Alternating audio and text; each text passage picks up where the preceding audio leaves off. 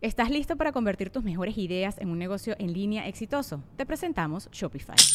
Tal vez no lo sabías, pero nuestro podcast More Than Mamis es un negocio y lo empezamos por supuesto para desahogarnos y hablar sobre la maternidad, no para convertirnos en expertas de ventas y del e-commerce. Así que sí, necesitábamos ayuda para vender nuestro merch y poner en marcha nuestra tienda. ¿Y cómo suena con Shopify?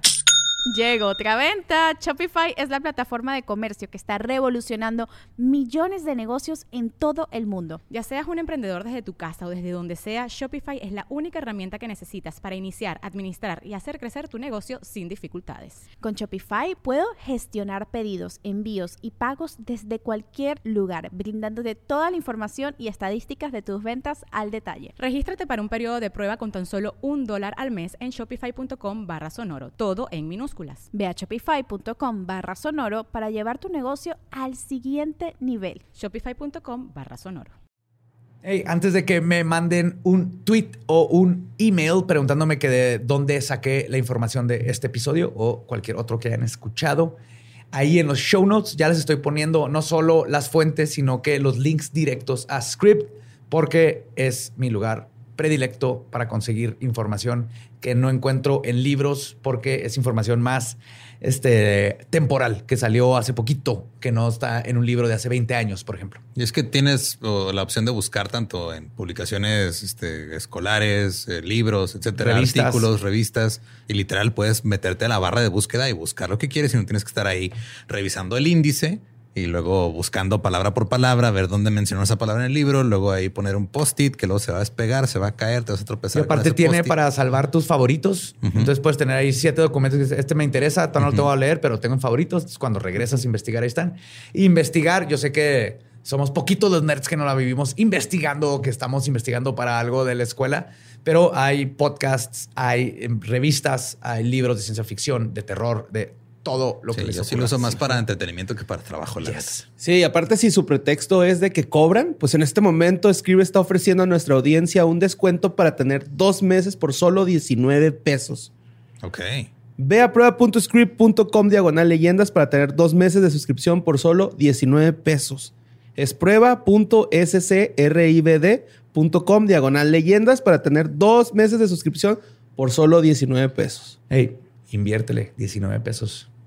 19 pesos. Es poco y va a valer la pena. Ajá.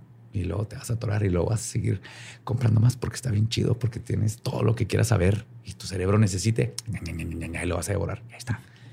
En internet, en tu celular, en tu compu. Scribe it. Scribe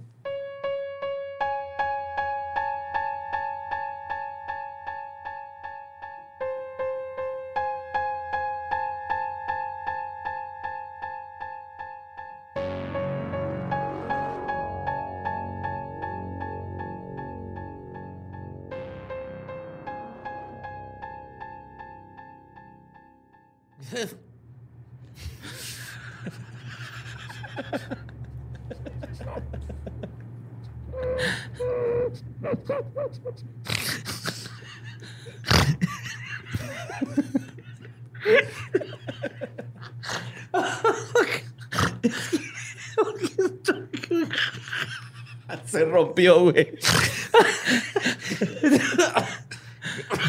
Quería estornudar y no podía.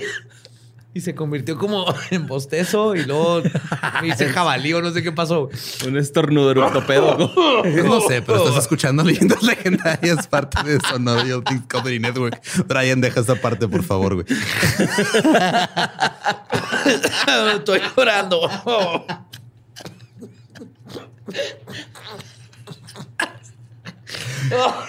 me va bien. Es el último intro del año, José Antonio. El último. Ah. El último intro del año, güey. Todo el tiempo está, no la cagues, José Antonio, es el último intro del año. No la cagues, José Antonio. No quiero más memes, no quiero más memes. Ese es su bonito regalo de Navidad. Ah, ¿Estás bien? Todo bien. Vamos todo bien. adelante. Ok. Estoy muy bien. Pues bienvenidos a lo que es la segunda parte de la saga de Om Shunrikyo. Y este, pues nomás los dejamos con ese bonito recuerdo de José Antonio para cerrar el año. Y los dejamos con el episodio 148 de Leyendas Legendarias. Feliz año nuevo. Cállate, pendejo.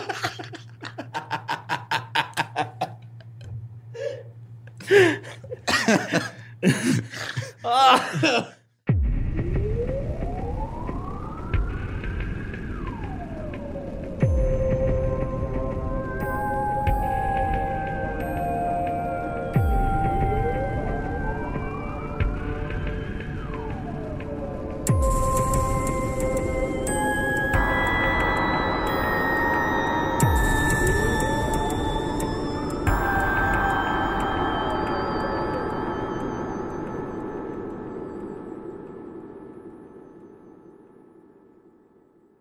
Bienvenidos a Leyendas Legendarias, el podcast en donde cada semana yo, José Antonio Badía, le contaré a Eduardo Espinosa y a Mario Capistrán casos de crimen real, fenómenos paranormales o eventos históricos tan peculiares, notorios y fantásticos que se ganaron el título de Leyendas Legendarias. Y es otro miércoles macabroso de... Ya es nuevo año. No sé en qué día vivo, la neta. Yo tampoco. Yo tampoco, güey. Entonces, eh, para no cagarla, feliz Navidad o feliz Año Nuevo, depende de dónde sale este episodio. Los calendarios me confunden. Esas voces que están escuchando son de mis amigos que siempre me acompañan en estas aventuras. Lolo Espinosa y Mario López Capistrani. ¿Cómo están? ¿Qué Damos, venimos de un gran tour Gran tour. por toda, todo el hemisferio sureño de México. Pues es como bajío, pero sí. Ajá. Estuvo chido, güey. Para nosotros sí es sur, ¿no? Sí, no, súper Super mega sur. ya. Ajá. Sí, hasta el excusado daba vueltas para el otro lado, según yo, güey, ya, ya. Yo el único que entré no, no daba vueltas el agua, güey. Mira, mi- si me baño y el pelo se me pone así crespo, seco, seco, seco, ya estoy en el sur. Ok. A mí sí se me sube la presión, ya estoy en el sur. Sí, se me hace así. A mí sí me empieza a cambiar el acento. Hacen churros así de la humedad y todo. Muy Russell. Brand. Yes. Sí, amigo. Pues bueno, en el episodio pasado les contaba sobre cómo Shoko Asahara, un otaku perdedor, medio ciego, con sobrepeso, se convirtió poco a poco en un gurú, líder supremo y Nomás faltó el otaku para que me describiera, güey. O sea, Pronto, borre. no, no. No te vas a hacer otra. No, no, nunca, güey. ¿Por qué no, güey? Pues no, no. O sea, está chida su trip, pero yo no. O sea, yo. Culo. Eso soy cool. Culo. O el- Te voy a introducir el anime. güey. No sí me gusta el anime, güey, pero no gastaría, ese nivel. no gastaría dinero en tanto dinero en, en cosas de anime. Y eso fue la definición que diste el capítulo pasado o algo por el sí, estilo. sí. No, tienes, tienes que, que vivir el anime. Ajá. A lo mejor sí me disfrazaba, bueno, hacía cosplay o Ajá. disfraz, eso sí, sí me gustaría, ¿no? Acá un Totoro, güey. ¿De. Totoro, hacer? Sí, acá enorme, sí. O el, o el gato ese del mundo de los gatos, güey, que es malo, que Ah, anda buscando man. la chota, güey. Ese gatillo me caía a toda madre, güey. Pues este güey, guru, líder supremo y farsante, creó la infame secta de Aum Chunrikyo, que logró hacer gracias a técnicas infrahumanas de lavado de cerebro y mucho, mucho dinero. Y nos quedamos justo cuando el poder de Shoko estaba en crecimiento.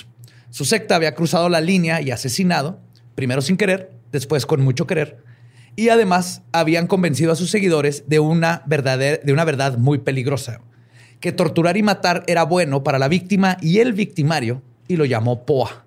Es muy importante que nos ac- acordemos del POA porque viene a formar gran parte de cómo este culto llegó a ser lo que era. Y justo me quedé en que su inercia no estaba carente de obstáculos y que uno de sus mayores opositores de la secta y de sus futuras víctimas más famosas fue el abogado Tsutsumi Sakamoto.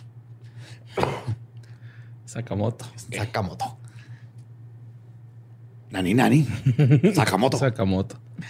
Aum Shinrikyo cruzó por la vida de este abogado en junio de 1989, pocos meses antes de que se convirtieran en una religión oficial. Resulta que para este tipo se había formado un grupo conformado por padres y madres cuyos hijos habían sido abusados por Om. La masa de padres desconsolados buscó al abogado para que los ayudaran a luchar contra la secta. Entonces, literal, ya había gente que estaba así como pues, más preocupada por los hijos que por ellos mismos, ¿no? En esas épocas, Sakamoto sabía a grandes rasgos sobre este personaje llamado Shoko Asahara, pero no tenía noción de lo peligroso que era. Ayako, la líder del grupo de padres, había perdido a un hijo a manos de la secta. El de que se le fue, ¿no? Que lo mataron. Ella dijo, y cito, mi hijo era un banquero brillante y diligente, con un futuro prometedor. Un día el joven dejó a su esposa e hijo porque su llamado espiritual había llegado para unirse a la secta tuvo que donar todos sus bienes a Ohm, incluso la casa donde aún vivía su familia. Wow. Ok. Ajá. Y cito, esto fue hace un año y todavía no sabemos nada de él. Entonces Sakamoto escuchó muchas historias similares y descubrió que Shoko Asahara era un hombre altamente peligroso y un depredador de familias. Muchos de sus amigos lo trataron de convencer de que no se involucrara en el caso, pero el abogado pensaba que tenía un deber con toda esta gente y se terminó involucrando completamente sin imaginar el peligro que pronto enfrentaría.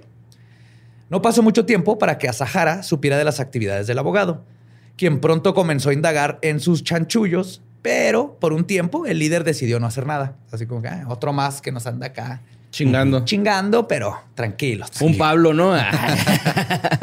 Siguió preparando ahí este sus palomitas gigantes en su microondas gigante. Echaba mazorcas, ¿no? De los granitos. Con todo y granjero. Hubo un güey que se murió en el microondas, güey, porque lo metieron para probarlo. No mames, ¿por qué lo metieron? Como una prueba del Dale vuelta, güey. No, no, no no del otro lado. Pues está calentito por fuera, pero por dentro está súper frío este güey. Y se quemaron las del medio, ¿no? Dale vuelta y cierra la puerta un ratito. Sí, o sea, no se murió ahí, se salió y luego pues después se murió, güey. Yo creo que cocinaron el riñón, ¿no?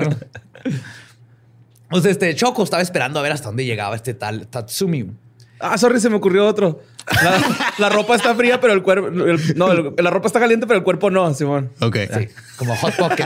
como Hot Pocket.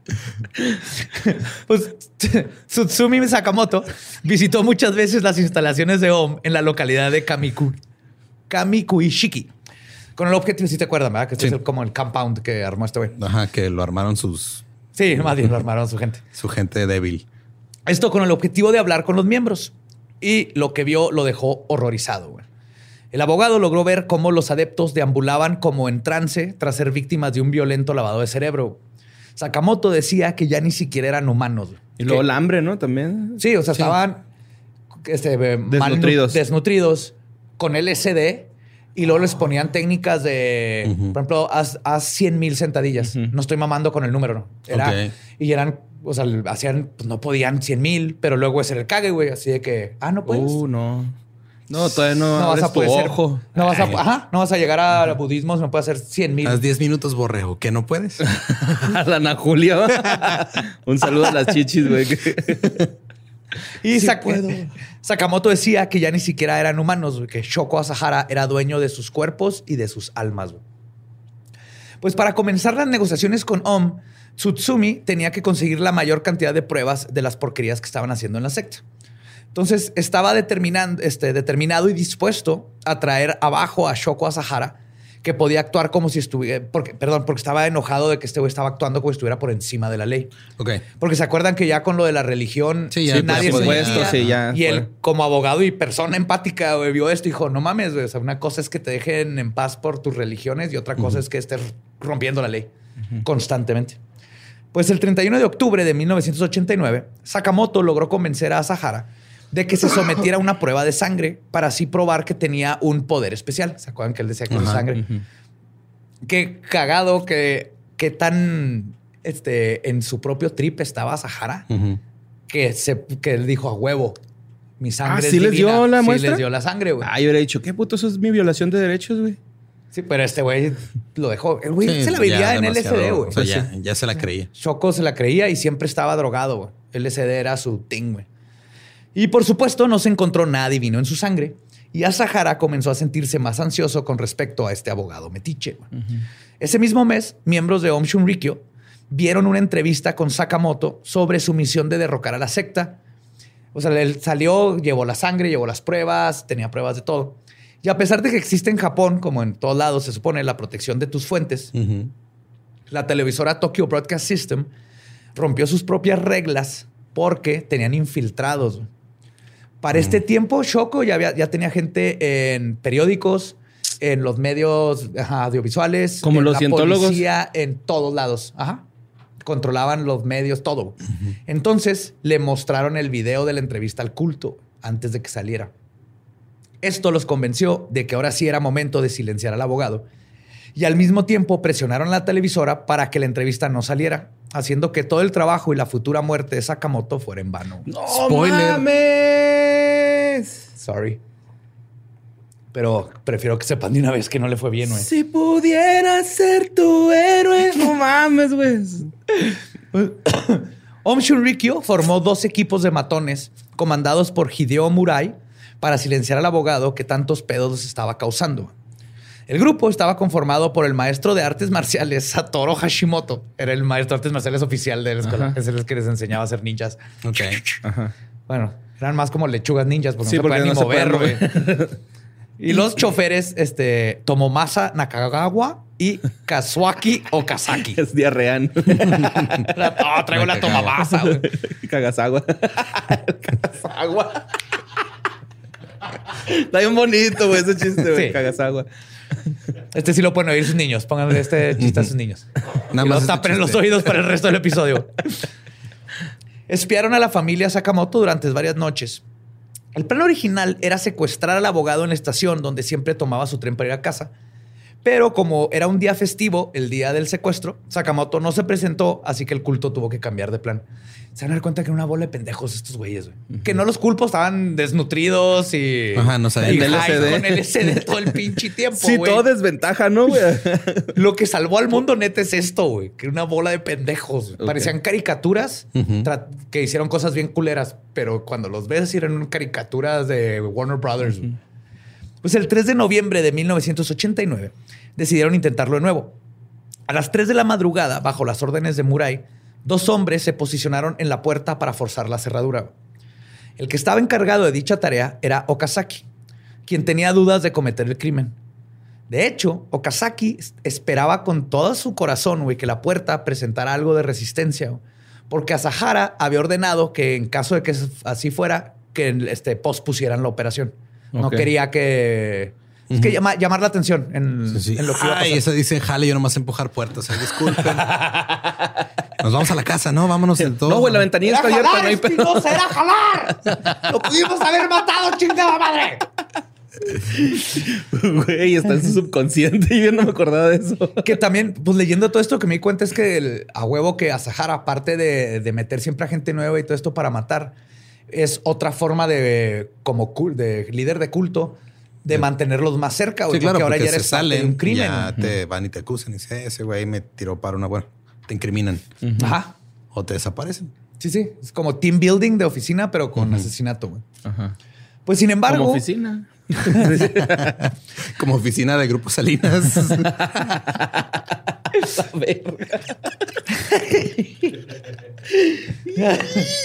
Sin embargo, la puerta se abrió sin necesidad de herramientas. güey. Los Sakamoto habían dejado la puerta sin seguro. Eran los ochentas. Pues sí, y ¿no? pasaron a sentarse. Eso era para nosotros. más. Los matones traían 14 jeringas y cloruro de potasio. Fuck. Los asesinos llegaron a lo que iban. Se encontraron primero a Tsutsumi, con el cual forcejearon y le dieron unos martillazos. güey. Tenía 33 años el abogado en ese tiempo. Su esposa Satoko, de 29. Y Sakamoto fue, les digo, lo golpearon con un martillo, mientras los demás sostuvieron y comenzaron a golpear brutalmente a la esposa. Ay, güey. El hijo de ambos, Tatsuchiko, de tan solo 14 meses, no paraba de llorar al escuchar los gritos, por lo que un miembro de los OM le inyectó con una de las jeringas de cloruro de, po- de cloruro de potasio y le tapó la cara con una almohada para que callarlo y matarlo y el niño falleció, güey. Bebé. Ah, güey. Luego a Tsutsumi le dieron un par de martillazos más en la cabeza y también le inyectaron la dosis mortal, pero no se murió. Entonces lo, lo estrangularon. ¿Entre cinco? Oh, ya. Sí. Estaban mejor comiditos, Ok, güey, ya porque eran. Sí, el eh, maestro de artes marciales supongo que sí le dan un poquito más de botana, ¿no? Sí, le, le tocó así cinco puntos. Ah, güey, le, le explotó el corazón. Ay, se cagó. Como The Bride, ¿no? Eh, y el mismo destino lo sufrió su esposa, güey. Lo culero, güey, es que ella fue la última en morir güey, y presenció la muerte de su bebé y de su esposo. Con su último aliento, ella logró decir, y cito, ustedes son los de OM, ¿no es cierto? No van a salirse con la suya por el crimen que han cometido. Desde mi tumba seré escuchada. Y lo le estrangularon porque el- nadie se murió inmediatamente con el cloruro de potasio. Ahí Luego- pueden entrar dos personajes de Eugenio Derbez, el cállese y el óigame no, ¿no?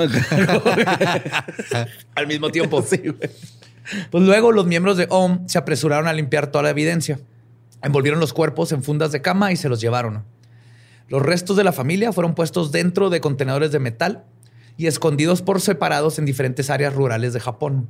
Todos en diferentes jurisdicciones para que en caso de que fueran descubiertos, la policía no descubriera fácilmente que eran tres crímenes conectados. Hicieron también su trabajo que tardaron seis años en encontrar a la familia Sakamoto.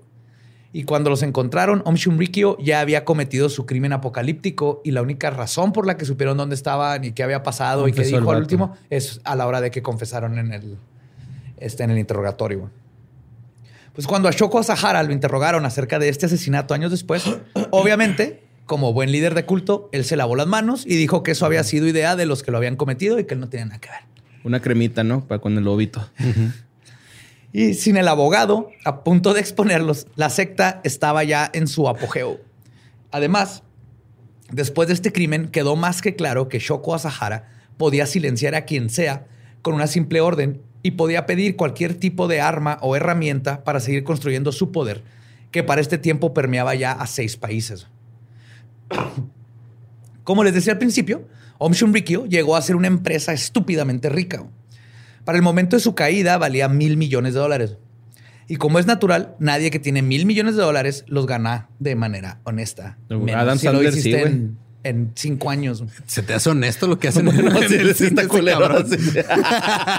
Sí. es una pinche patada. Sí, güey. ¿Viste Jackie Jill? Sí, cierto, güey. Es, una violación a nuestros cerebros, güey, las películas de Adam. Es un poco más estúpido. Om Shunrikyo, con sus prácticas pseudo ascéticas, predicaban que los miembros debían renunciar a toda manifestación de materialismo. Buena parte de sus bienes provenían de las propiedades que los miembros este, tenían que renunciar, a los que los miembros tenían que renunciar y entregar. Pero Shoko Asahara, como muestra de que siempre fue un charlatán y hombre de negocios, nunca seguía sus propias enseñanzas. Obviamente, el líder de OM le encantaba el dinero y mucho. Entonces se dedicó a encontrar muchas formas de estafar a clientes apantallados por sus enseñanzas. Y como les conté, una de las más famosas y desagradables era vender la su supuesta sangre y el agua en el que se bañaba. Kazuo Konya, ex miembro de OM, confesó haber tomado parte de un ritual de iniciación en 1988 en el cual pagó para beber la supuesta sangre del líder. Konya dijo que, y cito, la pequeña botella de cristal contenía un líquido rosa y sabía un poco salado. Le cobraron nada más y nada menos que 8100 dólares por esa botella. 8100 dólares por beber sangre falsa. Ajá, porque ni siquiera era sangre de libro. No hubiera ido a misa nomás, güey. Es lo mismo. es gratis. Y en vino. te dan pan. Bueno, te dan carne. es el pezoncito. Es el pezoncito de Cristo. El pezón de Cristo. Ajá. Creo que Lolo se está refiriendo a otro tipo de carne, güey, pero. No, sí. ah, ok. no, estamos hablando como adultos. Ah, ah ok, claro, Claro. El otro tipo de carne está reservado para. es Happy Meal ese.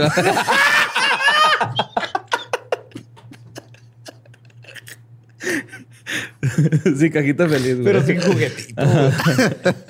Ah, pues otros miembros del culto llegaron a pagar 2.400 dólares por rituales en los cuales les daban la sangre y mechones de pelo de Asahara y además les inyectaban. Hay que poner ese nivel en Patreon. Ay, güey. Sí, güey, 2.400 dólares. Ese nivel es mechón de pelo nosotros. Sangre. Y además les inyectaban, y cito, una sustancia desconocida que hasta ahorita no se sabe qué chingados era, güey. Pero algo les inyectaban. Ah, cabrón. Que obviamente te iba a dar superpoderes. ok. Así, sí. Mercurio. pues más adelante, cuando comenzaron sus planes de fabricar armas de destrucción masiva, Om Rikyo tuvo que utilizar tácticas más violentas que la simple estafa, ya que construir armas de destrucción masiva no se puede fondear con pura agua sucia y el poco dinero que tenían sus seguidores. no. Puedo creer. Sí, güey. A ver, cabrones, necesitamos esa bomba nuclear ya, güey. Y no, no me puedo bañar tres veces al día. Güey. Yo lo pongo todo arrugadillo y no me gusta. Así que piensen, piensen. A ver, ideas. ¿Cómo puedo sacar más lana? Yo les voy a decir cómo. Por ejemplo, en una ocasión, matones de la secta simplemente secuestraron a la mamá anciana de uno de los miembros y luego pidieron un rescate de unos 80 mil dólares. Y de todas maneras mataron a la mamá. Ay, güey. Mientras que en otras ocasiones sus métodos de robo fueron todavía más burdos y directos. brincándose el secuestro por completo y llegando directamente a amenazar a familiares de miembros a punta de pistola para quitarles todo el dinero y posesiones que pudieran. Y el culto también recaudó fondos aprovechándose de la ley de corporaciones religiosas japonesas para extorsionar dinero, debido a que la ley les brindaba tanta protección a los grupos religiosos que los AUM este, podían agarrar iglesias y ponerlas en otros lugares y comenzar el nuevo prospecto más, la neta este sí está cagado, de conseguir dinero. Lo que hizo AUM fue montar un chingo de iglesias en varios pueblos, trastocando la seguridad de sus residentes. De esta manera, luego la gente tenía que recaudar dinero para sobornar a los líderes de la secta para poder hacerlos que se fueran de la ciudad, güey. Ok. Ajá. O sea, como un güey que se sube a cantar en un camión. Sí, que le das dinero para que deje de estar cantando. Sí. O sea, en lugar de, por ejemplo, como este cienciología, que lo que hace es que compra propiedades porque no paga impuestos y entonces tiene mucho de su dinero. por, por, eso está lleno de oficinas de cienciología vacías, porque compra un edificio y le ponen ahí que es de cienciología, nomás para poderlo deducir de impuestos, pero se están haciendo de un chingo de propiedades, que hay lana. Esto es al revés, lo que tienen es que ponían una iglesia ahí de puro rarito high en LSD, güey, y el pueblo decía, váyanse, pues págame y me voy. A la verga. Además de esto, OM también manejaba varios negocios legítimos en otros países. En Taiwán tenían una agencia de importaciones y exportaciones y en Sri Lanka tenían una plantación de té. Ok hay que lavar el dinero de alguna manera, güey. Pero la verdad es que ellos sabían que los negocios que más dejan son los ilegales. Por lo que también este, fabricaban y movían una variedad de drogas, sobre todo el LSD, de la misma que se metían los miembros. Incluso se dice que tenían tratos con los Yakuza. A la verga. Para proveerles LSD y también ellos tener permiso de estar vendiendo LSD. Los que no sepan, Yakuza es la mafia, japonesa. Pero, como sucede con todo líder de culto, todo este dinero son y poder... mesa, ¿no? Son los que eh, escuchan Longshot, que eran otakus y luego los hacen yakuza. Ajá. Son, Saludos a Longshot. Sí, un saludo a Longshot. Love you. Pero como suele suceder con todo líder de culto, todo este dinero y poder del que se estaba beneficiando a Sahara no era suficiente para él. Sus ambiciones iban más allá. No quería ser un simple multimillonario, quería formar parte del establishment, o más bien ser el establishment e incluso llegar a ser el nuevo rey de Japón. ¿Se acuerdan que ya no había rey? este güey tenía el ego por los dos. Sí, güey. Pues qué cura, ¿no? Estando tan deforme, güey, acá como que... Tenía el ego muy alto, güey. Pues tanto poder que había acumulado. Se llama compensar, güey. Por eso el de la trocototota de ocho llantas que echa humo negro es el del pene chiquito, güey. Están compensando. Así es como funciona. Cabrón, tú tienes una troca, güey. es una vergota, güey. Es una tacomita, güey. Pues un año después de que OM se convirtiera en una religión oficial, Asahara les anunció a sus miembros que varios de los suyos se postularían para distintos puestos en las elecciones de 1990. Ok. Vámonos por la política. Wow. Su campaña fue lo más insólita. Pues los miembros de la secta se mostraban en eventos vestidos de blanco con mascaritas de de este, de este güey, de Choco, cantando y cito Choco, Choco, Choco, Choco, Choco, Choco, Choco. Güey, era un anuncio. Esa era la canción, un anuncio de Choco Choco. Ah, pues este así era. Choco, Choco, Choco, Choco, Choco, Choco. I can't stop this feeling deep inside of me. Pues aprovechaban también para en sus mítines hablar de la próxima gran catástrofe y cómo, si no votaban por los OM, todos iban a morir a la chingada. Ay, güey. A final de cuentas, todo era simplemente una campaña para acrecentar el ego del líder. Om Chunrikyo formó su propio partido llamado Chinrito. Y así como Kanye West, Asahara estaba confiado en que él y sus allegados iban a llegar al parlamento. Pero gracias a que no todo Japón estaba pendejo, no fue así. De hecho, Asahara solo recibió 1.700 votos de los 500 mil, sí, de los 500 mil que fueron registrados. Un momento, que no había más miembros de su secta que... Ay, a eso voy. A eso voy. eso voy. Las matemáticas no me dan aquí. Justo, güey. la peor humillación, güey. fue que Asahara no recibió los votos ni de sus propios acólitos.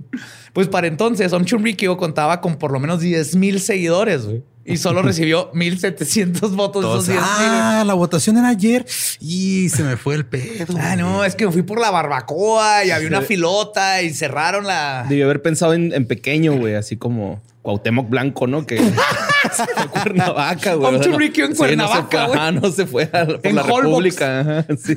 Ahí te dan, ahí te dan los miados del líder, tu LCD. Ahora, citando a Coquito, es que no lo dejan trabajar.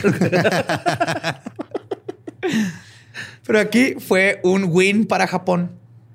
Pero el fracaso de las elecciones fue justamente un parteaguas en la historia de Shoko Asahara y Om Se fue a plantar ahí eh, en una plaza a decir que era el presidente legítimo. Yo soy el rey de Japón. Con su coronita, ¿no? Así se mandó a hacer. Mañana cancelado y con un martillazo también. Mañana ya van dos episodios, güey. Pues si bien desde antes había realizado actividades bastante sketchies, la criminalidad y el peligro que implicó la, que, que implicó la secta se potenció. Este golpe en el ego del líder tendría repercusiones que costarían vidas. Esta fue la primera y última vez que Om intentó llegar al poder, por las buenas por lo menos, y no volvieron a interactuar con el gobierno japonés. Después de 1990, la paranoia apocalíptica de la secta se recrudeció y hubo muchas confrontaciones entre ellos y el gobierno. Ahora sí, ya como hasta el mismo gobierno empezó a decir que Están aguas raros, con estos están raros, güey. Están protegidos por, pero hay que estarlos como Vigilando. cuidando. Ajá. Porque aparte fue culpa de ellos mismos. O sea, si Choco no se hubiera tratado de meter a la política, tal vez no se hubieran hubieran dado dado cuenta, cuenta. nadie le hubiera importado. La idea de que la sociedad lo rechazaba convirtió a Shoko en un monstruo obsesionado con la destrucción y el Harumagedón. Como niño que se lleva su balón porque está perdiendo en el partido del foot, Shoko decidiría que si no podía tener el poder y la admiración de Japón y el mundo, entonces los destruiría a todos. güey. Ay, güey, no mames, Sí, güey. ¿Qué tan pinche tienes que hacer para ensañarte con todo un país, güey? Con el Bueno, ok. Ok, ok. Pinche Adolfo, güey.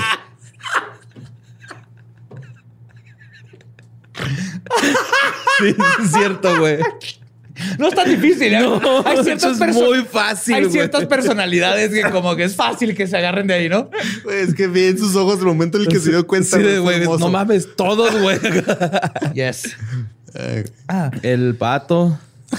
Sí, Pero ¿no? aún así, Shoko Asahara sacó un poco de provecho de esta situación y la utilizó para esparcir más mentiras y propaganda. güey.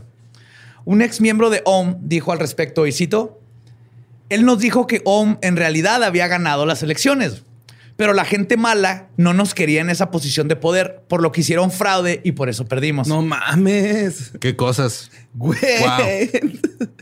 Creo que no- ¿En qué parte va a salir JFK? Aquí. Güey, ojalá y México prospere después de esto, neta, güey. O sea, México no lo puedes tirar, güey. Es surreal, güey. Es tan surreal que no puedes tirarlo. Nos pueden atacar dragones, que no es imposible en México, que hay uno en el popo. Y de todas maneras vamos a sobrevivir, güey, porque somos surreales. Ah, espérate, y agregó que, y cito, por supuesto, nosotros le creímos porque estábamos enredados en su gran carisma, a tal punto de que si él nos decía que el negro es blanco, le hubiéramos creído. ¿Alguien sabe cuál kanji es la Q? Pregunto por un compa nomás.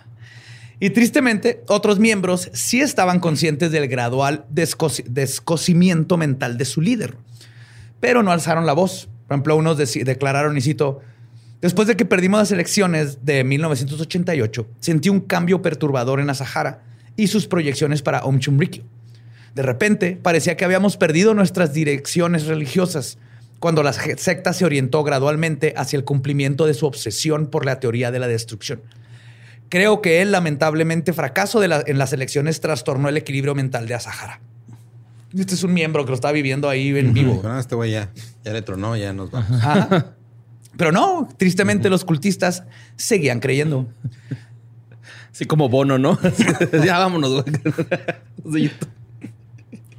Y Choco poco a poco los convenció de que la conspiración contra Om no solo era local, sino que ya todo el mundo estaba este, tratando de destruirlos. Como en todos los cultos. El enemigo, tienes que empezar con un enemigo local, pero cuando la gente ya empieza a darse cuenta que no, le va subiendo al enemigo. Entonces, primero es eh, el algo. Neoliberalismo y luego. la prensa. el, neoliberalismo, capitalismo. Y luego ya los, fantasmas de Chabelo, que va a ser lo último. No lo digas, güey. Donde mates a Chabelo, güey. sí, no, ahí sí nos vamos a la verga. Sí, nos verga, Pues junto con esta paranoia y propaganda, también vinieron reglas y castigos más estrictos y brutales dentro del culto. El autor favorito de los lectores pretenciosos, Haruki Murakami, entrevistó a varios exmiembros de la secta. Ahora sí, no, con ese sí ya nos mandó a la verga. Haruki Murakami es un genio, pero no he conocido a nadie que me haya recomendado a Haruki Murakami que no sea el clásico lector pretencioso. Yo nada más este Esto no es contra Murakami, es contra la gente que conozco. Contra sus fans. Ok. Ajá. Nada más quiero este, recordarles a los fans de Murakami que Bob Dylan ganó el premio Nobel de, literatura de Murakami. No. Sí, no, no, Murakami, joya, pero. Alguien que no se le ha entendido lo que ha dicho en los últimos 26 años. Ajá. How does it feel? Eso ya estuvo más noventero. Sí, sí, como Bueno, Murakami entrevistó a varios exmiembros de la secta que nos dan un vistazo de cómo se pusieron las cosas en estos tiempos que les estoy contando. Y más importante, cuál era su mentalidad durante estos tiempos precarios. El exmiembro ah, Masutani Hajime, que fue parte del, del culto desde que eran los hechiceros de la montaña, cuenta que, y cito, nuestro entrenamiento comenzó a incluir que nos colgaran boca abajo. A todo el que rompía los mandamientos se les ataba de las piernas con cadenas y se les colgaba boca abajo. No parece mucho si solo lo describes, pero es una tortura simple y llanamente. La sangre baja a tus piernas y se siente como si estuvieran a punto de ser arrancadas. Y por romper mandamientos me refiero a lo que sea. Desde romper tu voto de castidad hasta que sospechar. Ah, sí, porque para ¿No este tiempo. tirar patín ya? No, no, no, Haz de cuenta. Al principio la sexualidad pues era más budista tántrica, ¿no? Pero como todo culto. Porque llega, es que esa está reproduciendo, ¿no? Pues llega el punto en donde Choco dice, ya no más, no, más pueden tener sexo conmigo y puro castidad. Fue aquí justo en el rompimiento cuando eh, siempre lo vemos en los cultos, empiezan como a cerrar las reglas y cada hacer lo más imposible y más difícil salirte porque estás hecho mierda mentalmente por tanta regla tan culera. Y ya llega un punto donde también te rompieron tan cabrón que salirte se ve como algo imposible, güey, porque ya no sabes ni cómo vas a lidiar con el mundo exterior. Entonces sí, romper este, tu voto de castidad a que sospecharan de que eres un espía o tener cómics debajo de tu cama. No. La habitación donde trabajaba era. son dos cosas como muy contrarias una con la otra, ¿no? O sea, tener cómics debajo de tu cama y tener sexo. y tener sexo, güey. Este güey quiso abarcar completo. Autoexcluyentes, ¿no? Uno pensaría. Lo sé, yo así estuve hasta los 19, ¿verdad? Este, pues sigue diciendo, sigo citando. La habitación donde trabajaba en ese momento estaba directamente debajo del dojo Fuji, que es donde hacían este tipo de, colgados. Y, podía eso, ¿no? ¿eh? En las plantas de los pies les dan. Aquí los pues les hacían varias cosas. Ah, es que yo me sé esa pinche tortura de que te dan en las plantas de los pies. Sí, es horrible. y aparte dicen que, que leí un estudio de eso, que como no es violento, o sea, a diferencia, por ejemplo, cortar a alguien o ver sangre, este, es mucho más fácil convencer a alguien que no tortura. Que lo haga. Que lo haga. Pero cuando terminan, te madrean de por vida, güey. No vuelves a caminar en tu vida. Te deshacen todos los nervios, tendones, huesos. Pero no es tan impactante como cualquier otro tipo de. El expreso de medianoche, güey, ¿no? Que los agarran así. Sí, no, no, no. es horrible. él dice que estaba. Este, estaba debajo del monte. Del monte. Del, Toyo Fuji. del fojo. y podía escuchar los fuertes gritos de arriba chillidos reales, gente gritando, mátame, sácame de mi miseria. El tipo de voz apenas humana que sale de alguien en un dolor insoportable. Gritos lastimosos como si el espacio ahí mismo estuviera deformado y retorcido. Maestro, maestro, ayúdame, nunca lo volveré a hacer. Cuando escuchaba estos gritos me estremecía. Y lo más triste es que Masutani luego comenta cómo la gente, después de gritar estas cosas, de literalmente pedir que los mataran porque no soportaban el dolor, de haber sido llevados al límite de la muerte. Si sobrevivían, sus verdugos les decían, felicidades, lo hiciste bien. Y los cultistas respondían, gracias, gurú. Fuck. Imagínate cómo te tienen que tener ya mentalmente para darle las gracias después de pedirle que te, que te maten. Otra ex miembro, Iwakura Harumi, cuyo trabajo en el culto era doblar billetes. Los doblaban para almacenarlos de tanto billete. Ok.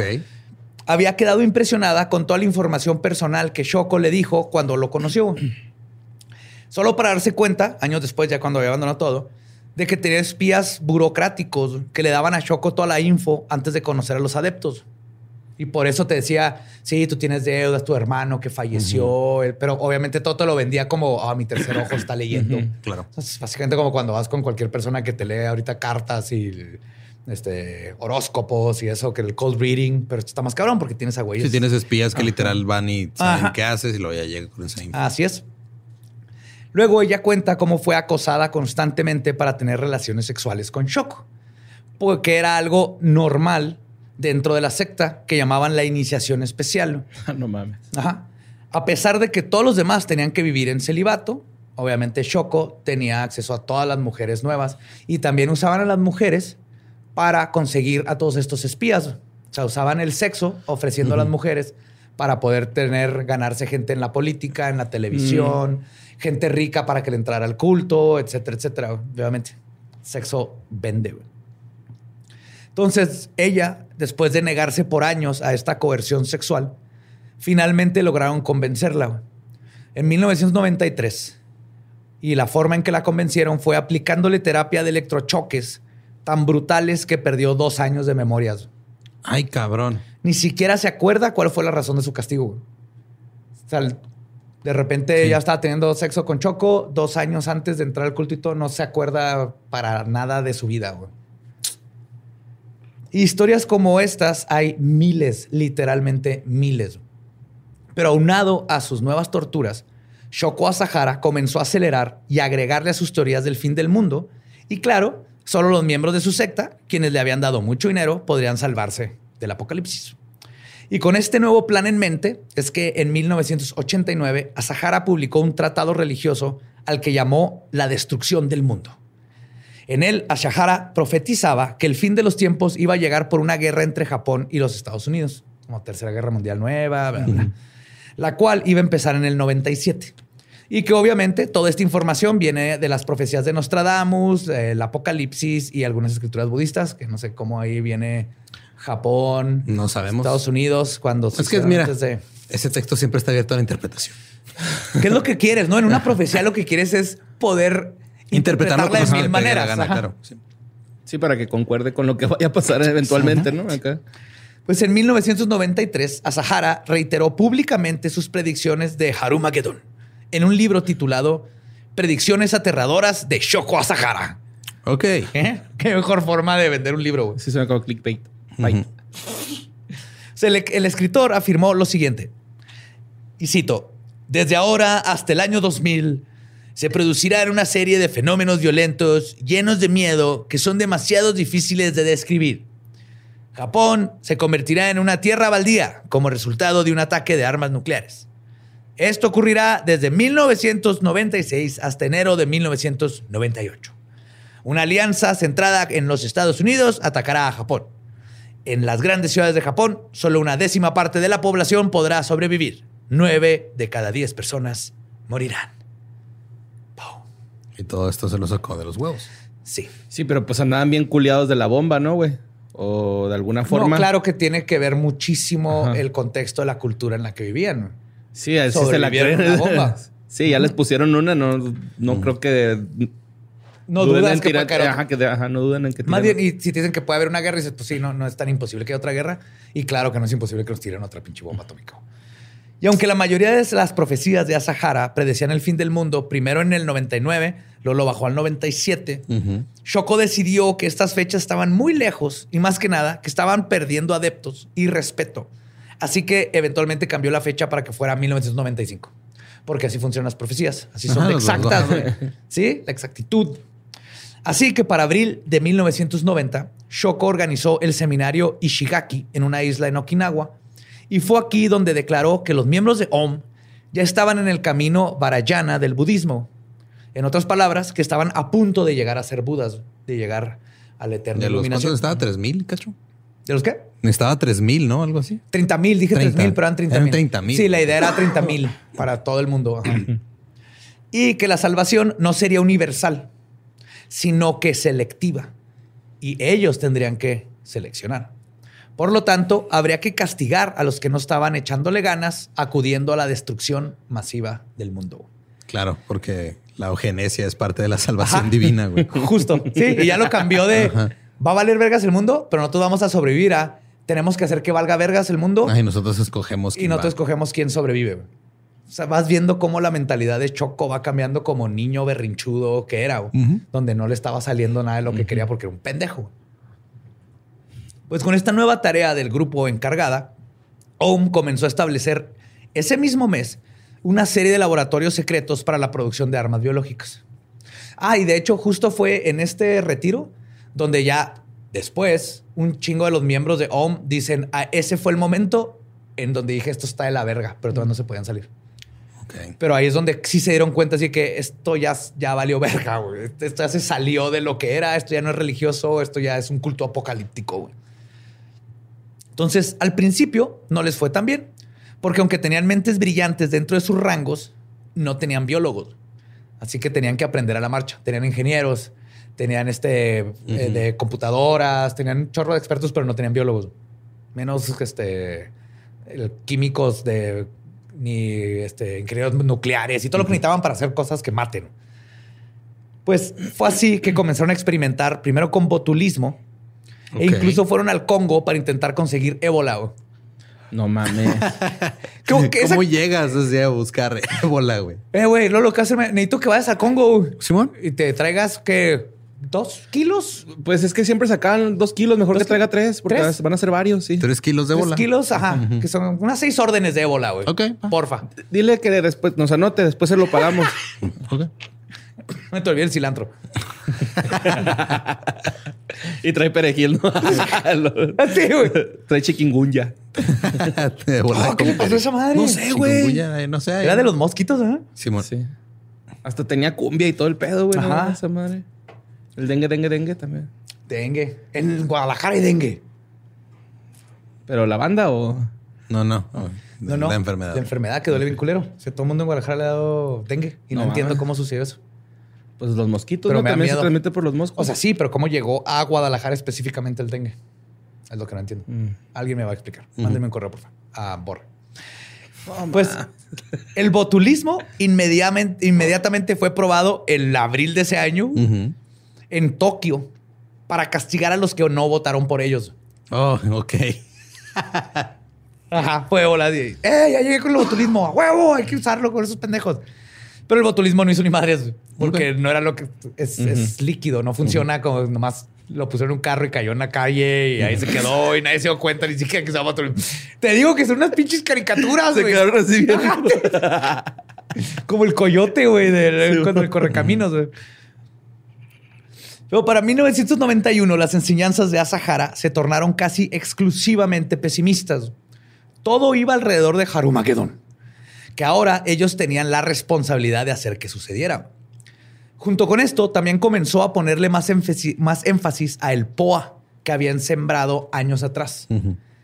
Que era lo más importante de ahorita, porque era como ayudaba a que las personas justificaran algo que ellos mismos sabían que estaba de la verga, o que era lastimar Sí, a otros. torturar a la gente, estar ahí chingue, chingue. Yo pensé que el Poapo era un lugar de ambiente donde la gente se divierte. Vamos al poa, poa, poa, poa. Pero el arma química con la que se asocia a este culto terminaría siendo el gasarín, Ujú. que luego les contaré más sobre esta terrorífica sustancia en el tercer episodio, que es donde ya se va a poner hardcore. Pero antes de usarlo en el ahora infame ataque en el metro, comenzaron a experimentar con su propia gente. güey. No mames. Sí, yo creo después del botulismo, así que a ver, primero échale tantito al Joaquín, güey, a ver cómo reacciona. Ponle ahí en sus Ya chili me tiene bien beans. pinche Ponle Joaquín. chili beans, sí. a ver si va a jalar esta madre, porque Le pusimos el botulismo sin cilantro y no jaló el.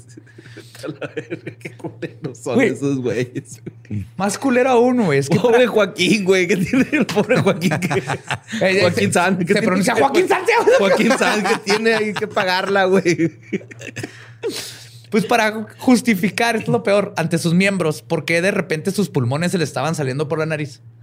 Shoko comenzó a inventar la teoría de conspiración de que los Estados Unidos los estaban atacando con gasarino. Ah, claro.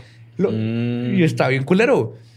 Una conferencia de prensa el 27 de abril del mismo año dijo, le dijo al mundo, y citó, con los ataques con gas venenosos que han continuado desde 1988. Hemos sido rociados por helicópteros y otros aviones donde quiera que vayamos. El uso de gases venenosos como el sarín estaba claramente indicado. La hora de mi muerte está predicha. El fenómeno del gas ya ha sucedido. Quizás la bomba nuclear venga después. Este güey ya, ya, Estados Unidos mandó un avioncito así. Luego es la bomba nuclear, luego es Diego Rusarín hablando de cómo llegamos hasta ahí. ¿Por qué pensaron eso, no? este güey había así un vato con una botita que en un helicóptero echando así. una pompita. Con una botella esas de Peñafiel de sifón, oh, lleno de sarino, güey. El sifón, sifón y este entonces comenzó el camino de Om Shunrikyo para acabar con el mundo. Teniendo en sus manos a hombres tan preparados y conectados con inteligencias militares, Shoko Asahara intentó y experimentó de todo, literalmente de todo, para acabar con el mundo. Afortunadamente, casi todos estos planes malévolos fueron truncados, gran parte de este, gran parte de las veces de manera ridícula, como las que les he contado. Y de hecho, el, el, atentado del metro de Tokio también le salió mal.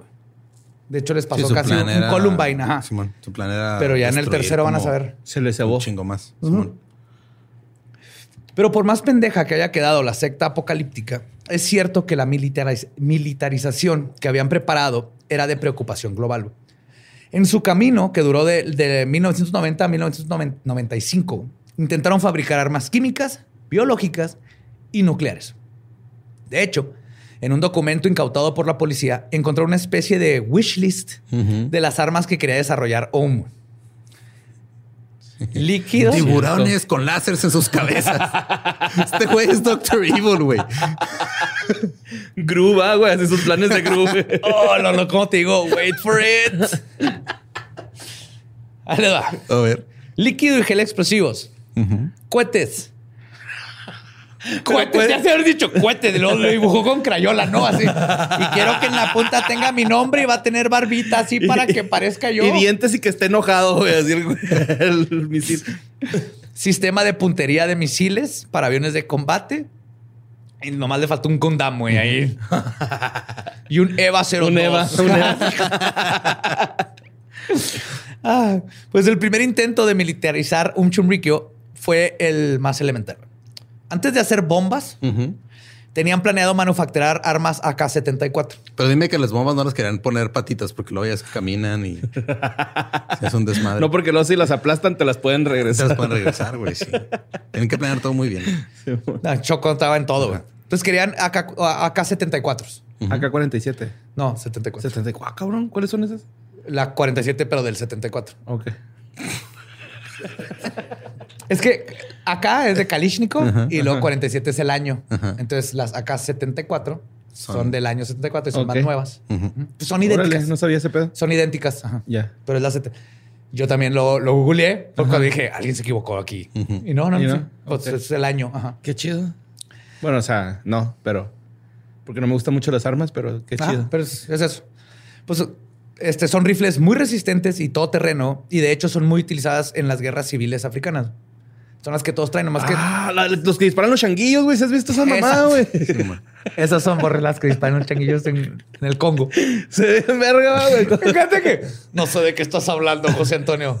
Ah, los que... ah, la de los changuitos. No, sí, no mames. En verga ese video, güey.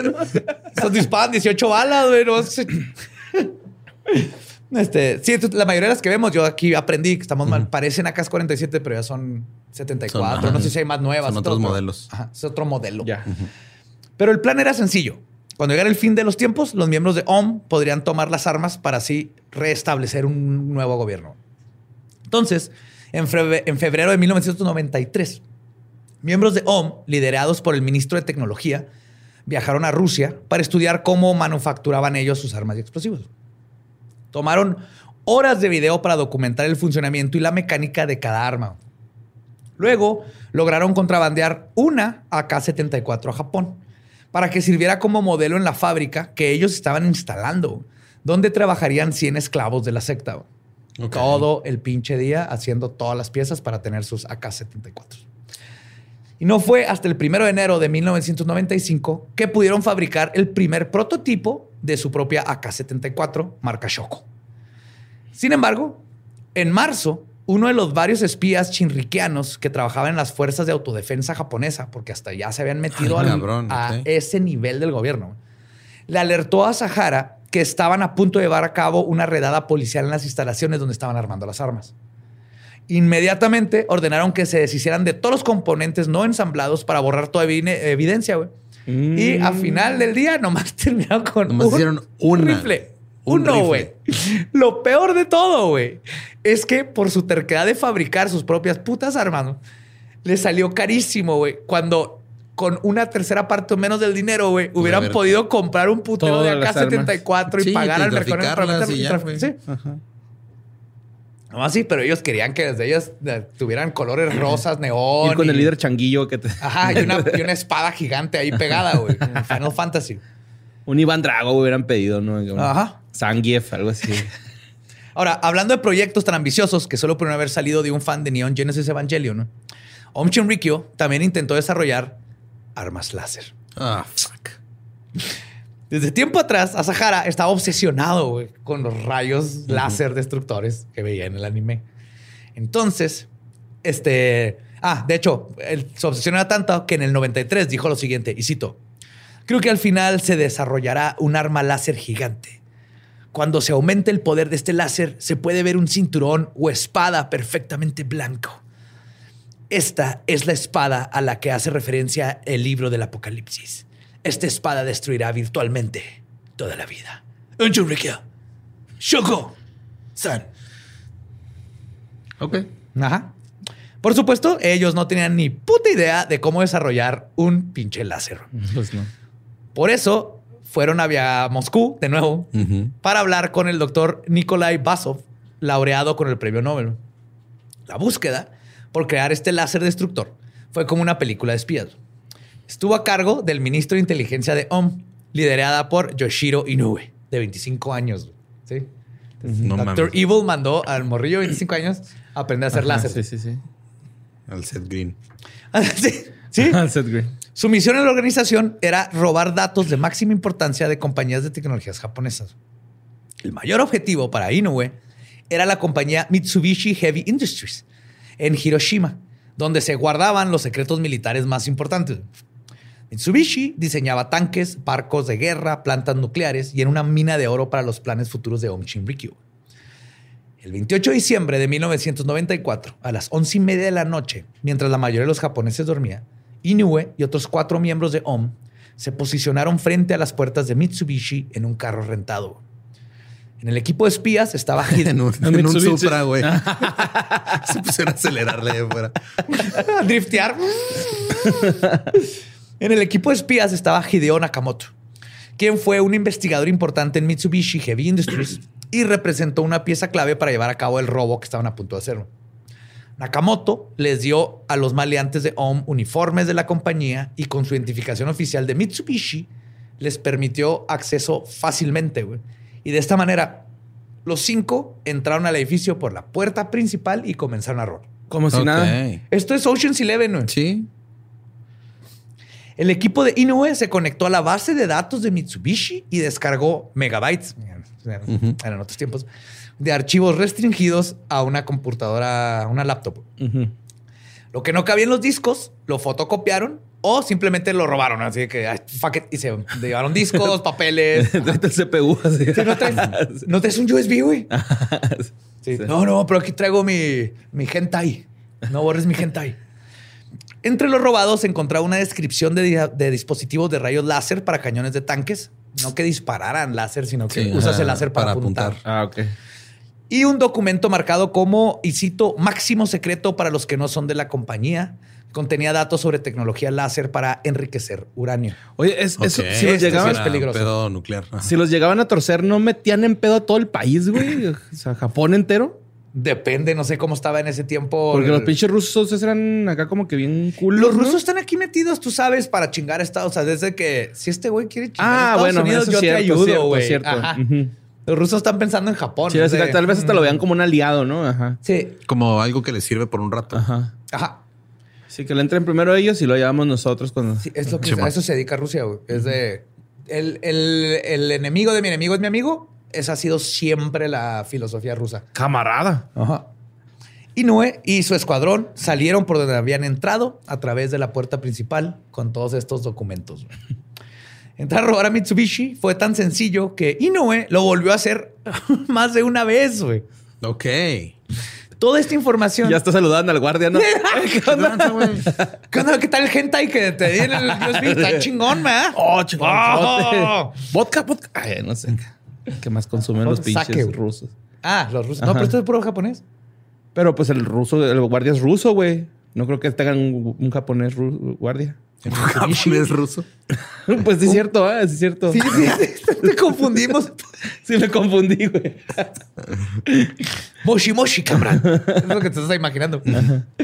Este, pues toda la información fue llevada con los científicos de OM que ayudaron, les ayudó enormemente para el desarrollo de armas de destrucción masiva. Lo que es un poco desconcertante es que solo dos meses antes del robo de Mitsubishi, después del robo de Mitsubishi, los residentes del monte Fuji presenciaron un fenómeno extraño. Un rayo de luz roja que atravesaba el cielo. Medía Voló- 10 voló centímetros de ancho y salía de uno de los edificios de OM, güey. Ok. Mínimo hicieron un puto láser. Sí, ya que fuera destructor, no, pues Ajá. pero mínimo apuntaba chido. Sí, vale, el- salió el gatote japonés. así. ¿Cómo se llama? Una- un baqueneco. El- Moviéndolos. Y todos tuvieron un buen año ese año en Japón. ¿Maneque? ¿Baqueneco? Ese es el yokai. Ah. Bueno, durante dos horas el rayo estuvo conectado a otra instalación de la secta a una milla de distancia, como que sacaron acá. Ok. Más tarde los miembros le dijeron a los vecinos de OM que simplemente estaban realizando un, y cito, experimento de irradiación láser. Una vez más, estaban realizando experimentos a la vista de todo el mundo y nadie dijo nada.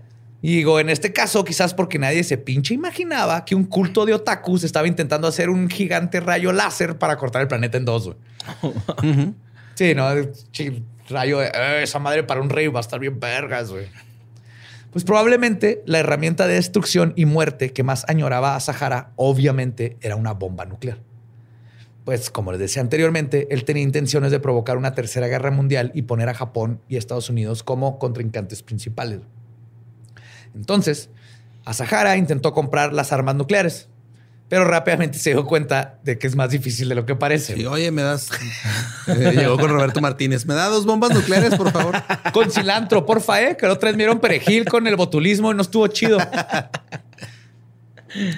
Damn. Pero cuando se dio cuenta que era muy difícil, pues decidió que las podía hacer en su casa, güey. Claro. Sí, Güey, qué bueno que no había YouTube en este puto Sí, tiempo. ¿Cómo hacer una bomba nuclear? Gente. Así tantos. Sí, y era llegar con sus científicos, güey. Así que, Lolo, necesito una bomba nuclear y un rayo láser que le pueda poner un tiburón. Entonces, sí que, güey, yo sé programar. Roblox, güey. Pues, no me importa, ve y hazme una bomba nuclear. Y así era. Por suerte, así fue, güey. Si no hubiéramos valido verga todos. Pues el proyecto estuvo a cargo del ministro de Construcción. Te tiene muchos ministros. Sí. Pero a lo mejor el ministro de Artes Marciales, güey. Ese es Sí, el mo. título. El ministro de Construcción, Kiyohide Hayakawa. Y nuevamente, OMI intentó desarrollar bombas nucleares a través de Rusia, donde lograron contratar a 300 científicos e ingenieros de allá, güey, Ok. que les dieran su, su información. güey. Los contactos rusos que habían conseguido le brindaron a Om Chumrikyo acceso a materiales a través del mercado negro. Asimismo, Hayakawa consiguió comprar una granja de borregos de 200 mil hectáreas para empezar a minar uranio y, Ay, cabrón. Ajá. y además usarlo para desarrollar armas químicas a la par. Yes. Pinche loquito, güey. Hay que y es importante saber que en este tiempo de los 40 mil miembros que tenía Om Chumrikyum en el 93, 10 mil más o menos estaban en Japón y 30 mil en Rusia y unos cuantos en Estados Unidos. Pero por eso tenían todo a su favor para desarrollar armas nucleares desde los rusos, porque tenían mucha gente de allá que le podía conseguir del mercado negro lo que quisieran. Sí. y no hay que dejar de lado que también usaban compañías como fachada para conseguir equipo, ingredientes químicos y laboratorios especializados. Entonces tenías ahí laboratorios que podían pedir, no sé, 10 toneladas de cianuro y nadie iba a preguntar porque supone que era una fábrica de, no sé, cintos piteados donde usas el cianuro para pitear. No sé cómo se pitea bien. Yo tampoco. Ajá. Pues es bordado, ¿no? Con, ¿Con cianuro, de potasio. Ajá. bien. Sin embargo, por suerte para todo el mundo, sus miembros de la élite científica no tenían la formación necesaria para llevar a cabo la mayor parte de sus planes militares. O por lo menos eran incapaces de lograrlo en el deadline del que el fin del mundo que les había impuesto a Sahara. Porque son una bola de genios, eso sí. O sea, aprendieron a, usar botulismo por lo menos para aventarlo. No funcionó, pero se enseñaron ellos mismos a hacer todas estas cosas. Y esta fue la principal razón por la que la malévola secta este, pasara de querer armar rayos láseres y armas nucleares a mejor experimentar con armas químicas las cuales, a pesar de que no sabían nada sobre ellas, eran más fáciles de aprender y de producir. Y a final de cuentas, sí les salieron bien. Y gracias a estos maestros del DIY, miles de personas en Tokio resultaron gravemente heridas o muertas en el peor ataque terrorista que ha sufrido Japón. Y que si no fuera porque este culto era manejado por una bola de idiotas este, mal comidos, y, si todo hubiera salido como planearon, el ataque del metro del 95 hubiera hecho ver a los ataques del 11 de septiembre como un mal día en la oficina. Ay, güey. Y en la tercera parte de esta saga les contaré cómo fue que Om Chunrikyo trató de terminar con el mundo y casi lo lograba. Fuck.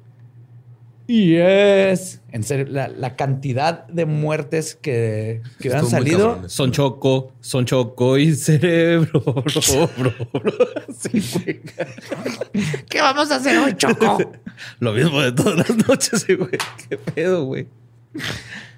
Sí, es cierto. Ese era Choco a Sahara. Está cabrón ese güey. Pues la segunda parte. Sí, ya cuando lees todo ahorita te puedo ir, pero en ese momento, si hubieran logrado nomás una, güey una de las cosas, si hubieran tenido un ingeniero nuclear, güey, si las hubiera valido cosas sí, sí, también cosas de esas de suerte, güey, de que como que a veces el mundo, el destino dice, no, no es hora de que se mueran 20 millones de personas en un día. Ajá. Ay, güey. Nos salva. Pero para allá vamos, en el tercer episodio viene ya la, la resolución de este imbécil y todos sus seguidores. Fuck. Pues quieren escucharlo, síganos en todos lados como arroba leyendas podcast. También me encuentran como ningún Eduardo. A mí como Mario López Capi. Ahí me encuentran como Elba Diablo. Nuestro podcast ha terminado. Podemos irnos a comer bacalao. No se crean, no se coman esa chingadera, saben fea.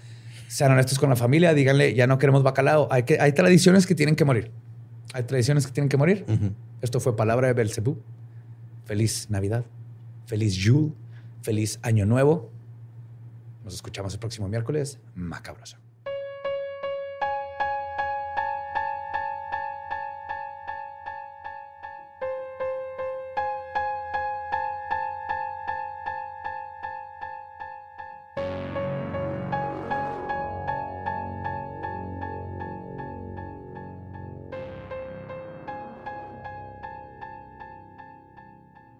Y eso fue el culto asesino de Om Chum Rikyo parte 2. Ya vimos dónde fue como el parteaguas para que este güey ya de plano sí, se le tronara totalmente y empezara a, hacer la fábrica Acme de armas de destrucción masiva. Lo peor es que sí va muy cercano a la realidad que se está viviendo en México, güey. O sea, con el actual presidente, güey. La neta, güey. ¿De qué hablas? Desde el principio hasta... Me encanta cómo en el primero fueron así como metáforas así. Hoy Borre decidió, se va a acabar el año. Fuck it. Yo me quito el velo de los ojos. Sí. Yo no sé absolutamente de qué hablas, güey. Yo no he dicho nada al respecto en dos episodios. Yo sí. Yo sí sé qué dijiste. y no me voy a callar. No, nomás digo, es muy fácil hacer paralelismos a un culto de personalidad con otro culto de personalidad. Todavía no sabemos, ya sabemos en qué terminó uno, todavía no sabemos en qué terminó el otro, pero ya ha habido también tragedias en trenes. No entonces, sé, güey. Uno está militarizando el pedo, güey, y no suena bonito, güey. vamos a mandar, nos vamos a mandar a la verga el fin de año, güey. Entonces, Con todo. güey. La verdad. Sí, mo. Siempre honestos. Siempre honestos. así es. Y pues muchas gracias por acompañarnos otro año. Un año muy raro que está terminando casi igual Sí. como empezó. Con- El Necronomicon. Y El este, cuídense un chingo, eh, protéjanse. Este pedo parece que va para largo. Sí. Todavía más de lo que pensamos. No eran nada más dos semanas, van a ser. Mira, ya, ya es hora. 200 Creo, años. creo que ya este la- el fashion va a tener que incluir ya máscaras, güey. Claro. sí, ya olvidémonos de no Ya. usar máscara, güey. Ya, Sí. ya estuvo. Así es. Ahora sí que fuera máscaras. Feliz año nuevo. Sí. Sí, que la gente no quiere estudiar para su pinche examen. Ahora va a ser literal, güey, sin, sin ah, no, sin gorrito, ¿eh? no hay fiesta. No, Sin máscara no hay lucha, entonces sin más, sí, pues tampoco va a haber lucha si no llevan máscara en la lucha libre. Sí, pero sí, cuídense mucho, cuídense a, cuídense a sus seres queridos y disfruten, pásenla chingón. El año que entra tal vez sea peor. Tal vez no. Ese es el mensaje con el que les dejo yo. No sé Ajá, si vamos quieren con- decir algo positivo, pero a mí ahorita no se me ocurre algo positivo que no sea pinche Omicron. Mm, yo les voy a dejar algo positivo. Volten para atrás y vean todo lo bonito que han hecho en este año y no se enfoquen en las cosas feas. Y le voy a agregar y piensen en todo lo bonito que pueden agregarle al Al próximo, año. Va. Los Si es que amamos. seguimos vivos. Las amamos. Es que- Así, güey, se sacó la verga y la botó aquí, güey. Si es que seguimos vivos. Y a ver, dijo su pinche madre, no nos vamos a ir de este año sin que sean deprimidos todos a la a la verga ya, pinche ¡A la verga! Ahí viene el Omega, güey. ¿Estás listo para convertir tus mejores ideas en un negocio en línea exitoso? Te presentamos Shopify. Tal vez no lo sabías, pero nuestro podcast More Than Mamis es un negocio y lo empezamos por supuesto para desahogarnos y hablar sobre la maternidad, no para convertirnos en expertas de ventas y del e-commerce. Así que sí, necesitábamos ayuda para vender nuestro merch y poner en marcha nuestra tienda. ¿Y cómo suena con Shopify?